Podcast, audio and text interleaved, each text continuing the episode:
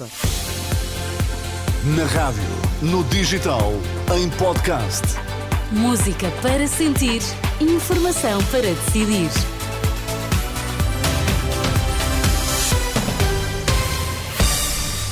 Vitor, quais são agora os temas em destaque? Chumbada a renovação da declaração ambiental do aeroporto do Montijo. O Ministério da Educação confirma a suspensão de alunos suspeitos de agressão sexual em Vimioso.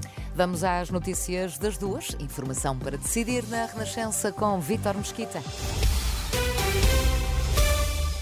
A renovação da declaração ambiental do aeroporto do Montijo foi chumbada, é o que está a avançar a SIC Notícias, o Instituto da Conservação da Natureza e das Florestas. Terá dado esta terça-feira parecer desfavorável à extensão do prazo, entende que houve uma alteração das circunstâncias e do quadro ambiental. Ainda segundo a SIC Notícias, a Agência Portuguesa do Ambiente já terá notificado a ANA Aeroportos sobre a decisão, ANA que tem agora um prazo de 10 dias para contestar. O Tribunal rejeitou o pedido de renovação da perícia neurológica a Ricardo Salgado e convocou para 9 de fevereiro o ex-presidente do Grupo Espírito Santo para prestar declarações, caso queira, no julgamento do caso EDP.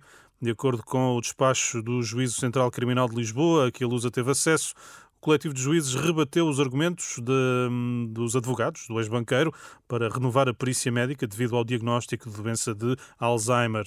Ainda não começaram a ser ouvidos os três detidos no âmbito da Operação Judicial da Madeira. O início do interrogatório estava marcado para as 10h30. No entanto, durante a manhã, as defesas dos arguídos ainda tiveram de consultar as mais de 30 caixas com documentos do processo. À saída para o almoço, o advogado Paulo Sai Cunha garantiu que o autarca Pedro Calado continua sereno, confirmou que é possível avançar avançar eh, para o interrogatório. Conseguimos consultar os documentos todos, estamos em condições para avançar para os interrogatórios. Mas como é que está o seu constituinte, sendo que amanhã já faz uma semana que foi detido? Está naturalmente cansado, mas muito determinado a esclarecer os factos e, portanto, é, é uma pessoa muito combativa e, e portanto, está a aguardar eh, com a tranquilidade possível o início do interrogatório. Paulo Sai Cunha, advogado do ex-presidente da Câmara do Funchal. Entretanto, daqui a meia hora tem início previsto a conferência de imprensa da Polícia Judiciária, precisamente sobre a operação na Madeira. E Pedro Nuno Santos pede confiança aos portugueses e lembra que nem todos os políticos são iguais.